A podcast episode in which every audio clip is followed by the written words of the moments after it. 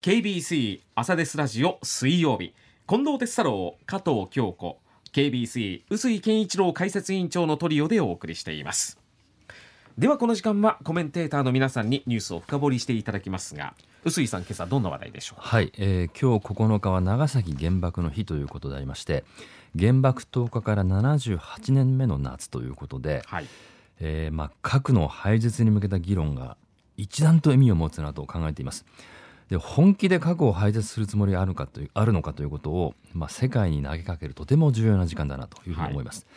はい、えつまり去年2月のロシアによるウクライナ侵攻の始まりそして侵攻の中でのロシアのプーチン大統領による核使用の脅しそしてその流れの中開催された今年5月の主要国首脳会議での核軍縮に関する G7 首脳広島ビジョンの策定ということで、まあ、核をめぐる、まあ、思惑とかね意思とかそういうことがさまざまに出てきてるんですけども、はい、核廃絶に向けた理想ということと現実というのはやっぱり乖離してるなっていうのは否めなくて、うん、まあ、今日そして6日の広島の原爆の日も含めてその日が放つメッセージは非常に意味があるなというふうに思っております。うん、はい、でまあ、先日6日の広島の原爆の日、はい、とても印象に残ったっていうシーンがありました、はい、まあ、リスナーの方もそういう気持ちを抱いたという方もね、うんうん、多いかもしれませんが、はい、広島市の松井市長が平和宣言で語った内容ですよね、5月の G7 首脳広島ビジョンは破綻している。核抑止論から脱却すべきっていう言葉がありました。まあ、世界の首脳が広島で決めたことを広島市長が否定をするというまあ激しい展開とも言えますよね。そうですね。まあこの G7 広島ビジョン5月のこれどういうことかというと、はい、簡単に言うとこの平和のために核兵器で脅して相手の攻撃を思いとどまらせるという核抑止論ですね。これを広島の地で肯定したものであるということで、まあ、当然その関係者からの批判は相当大きいということなんですね。はい、でこの平和宣言というのをどういうふうなものなのかっていうのはしっかりまあ読んでおきたいと思うんですけれども、うん、これ本当に厳しい警鐘を鳴らしていると思います。えー、この、えー、松井市長の言葉によると核軍縮に関する広島ビジョンでえー、核兵器のない世界の実現が究極の目である目標であることが再確認された、これは当然のことですね。はい、でそれとともに各国は核兵器が存在する限りにおいてそれを防衛目的に役立てるべきであるとの前提で安全保障政策をとっているとの考えが示された、うん、しかし核による威嚇を行う為政者がいるという現実を踏まえるならば世界中の指導者は核抑止論は破綻しているということを直視し厳しい現実から理想へと導くための具体的な取り組みを早急に始める必要があるのではないか、えー、平和な世界への実現に向け為政者に核抑止論から脱却を促すことがますます重要になっているということでありまして、まあ、この核抑止論の破綻そして脱却を促すということを、まあ、本当にこう言い切っているという重要なまあ宣言になったということなんですよね。はい。うん、これはもう G7 の皆さんに対してそうですね。真っ向からっていうことですよね。うん、まあ、かなりあの、まあ、原爆資料館の視察であるとか、はい、その後、まあ花を首脳全員で手向けるとか印象的な平和的な状況が見られましたが、はい、宣言自体は違うこれはおかしいということで非常にこう厳しい否定、あの批判をしているということなんですけども。はいまあ、岸田総理自体は日本が唯一の被爆国として、まあ、核保有国と非核保有国の間の分断の橋渡し役として責任を果たすと述べている、うん、ただその形として核抑止論を肯定したという姿勢を示したということなんですね。うん、でもちろん広島市の松井市長も平和への思いその日本の立場ですね。核保有国と非核保有国との間の橋渡しという認識は無論一緒なんですけども、うんその次のステップがあまりに違うというところ、うん、まあ、正反対の二手に分かれてしまっているというところが非常にこれ大きな状況にあるなというふうに思うわけですよね。だから結局核を認めるか認めないかっていうところ、はい、っていうことですよね。そうなりますよね。はい。まあでも唯一の被爆国日本ですよね。うん、まあ核の傘に守られているっていう事実はあるものの、はいうん、核廃絶を訴えるっていうのはやはりその日本しか言えないメッセージっていうか、うん、日本の責務だと思うんですよね。そうですね。あのもうこれあの今年というか今年もそうですし、去年からの流れですね。例えば NPT の核不拡散条約とかのまあ会議を前にしての話でもね、うん、日本は今こそ今度こそあの強いメッセージをというふうなことを世界のいろいろな立場の方々から言われてますけども、はい、そうなっていないと。うん、で松井市長も今回この中で、まあ、一昨年1月に発行して世界の68の国と地域が批准している核兵器禁止条約に関してこれに対して日本も締約国となってほしい。でまずその前段としてあの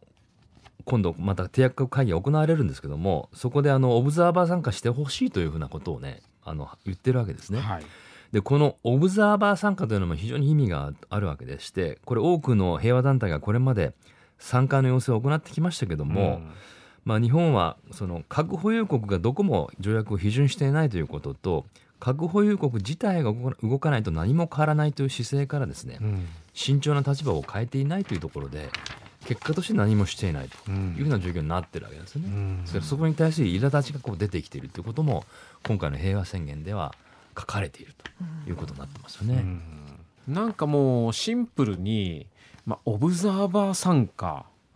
うん、どこに問題があるのか。こう私にはよく分かんないんですけどね。その論理がね、うん、あ分かりづらいですね、うん、その核の傘という立場というところの、まあ、認識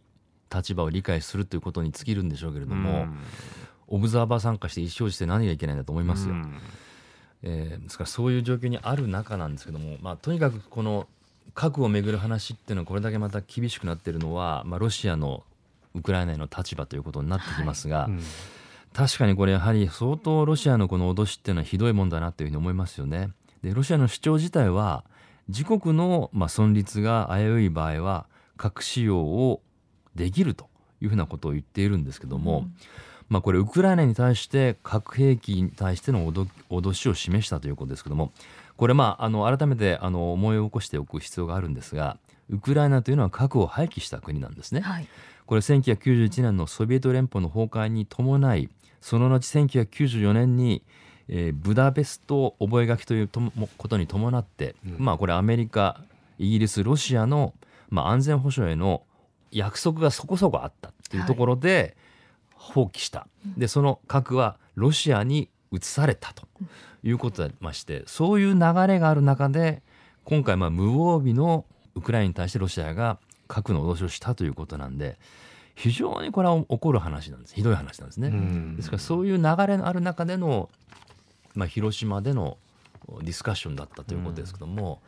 結果核抑止論は維持するんだって話になったことで、やはり問題だということなんですね。非常にこう世界の状況がこう入り組んだ歴史的なね経緯も踏まえて、現実というところの対処の中で核というのがこう安易にこう使われる核というものの位置づけが使われているっていうね、うん、そういう状況にあるのは非常にリスキーだなっていうふうに思いますよね。うん、でもそういう話を聞いてもその国の指導者が変わったら理性的な立場じゃない指導者がなった場合に核抑止論はまあ破綻するっていうねそうですそういうことになっちゃいますもんね。ですからまあ現実の為政者をもう信用できないというふうなことも言ってるわけでありまして。うんはいそこでどういうふうに核廃絶を考えるのかっていう松井市長の主張っていうのは非常にこう重要だなというふうに思いますよね。でまあ、松井市長はこうかなり理想的な話ということでね、理想を目指すということであの引用してるんですけどもこれインド独立の父とされている非暴力を貫いたガンジーの言葉を、まあ、あえて取り上げてるんですね。でこれ、まあ、非暴力は人間に与えられた最大の武器であり人間が発明した最強の武器よりも強い力を持つということでこの今回の宣言を締めくくっているということでありまして、うん、そのためにはその平和文化を根付かせるんだということをおっしゃっている、うん、つまりその平和文化っていうことを根付かせる市民がそういう認識を持ってば為政者は市民に逆らえないから、うん、ことが動かせるだろうっていう非常にこうまあ理想的というかね時間がかかるけれども、歩んでみようじゃないかという宣言もしてるんでですね、はいあの今こそこういう言葉にはあの現実の重みっていうのは非常にあるにしてよ、うん、あの耳を傾けていく必要があるなということは改めて強く思いますけどね。はい、うん。えー、っとこんなメッセージもいただいていて福岡市南区は67歳男性の南のエガちゃん09さんですがおはようございます。おはようございます。今日は長崎原爆の日。私の母88歳が当時10歳。長崎市と諫早の中間の町にいて畑で長崎の方向でピカッと光ったっていうそういう話を聞きました、うん、母の父の妹まあエガちゃんのおじいちゃんの妹さんが被爆をして、うん、リアカーで長崎に行って諫早に連れて帰りましたが8月の末に亡くなったそうです。ガラスが体の半分刺さっていたそうです。今世界で戦争や紛争がなくなるように願いたいですというやっぱこういうメッセージを直に受け取るとやっぱり遠い昔の出来事ではなくて教科書の話ではなくて実際にこう体験談がこう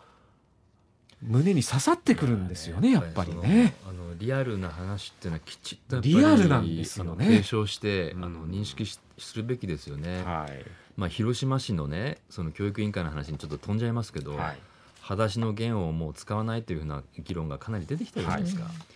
い、であの内容は戦争のリアルを描いてますけども、うん、それが現実にそ現代にそぐわないから。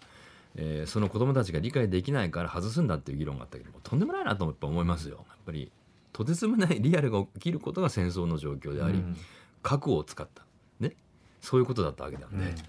そこはあの改めてねしっかり現実歴史を見据えていくべきだなというふうに思いますね。はい、はい、ありがとうございました。ありがとうございました。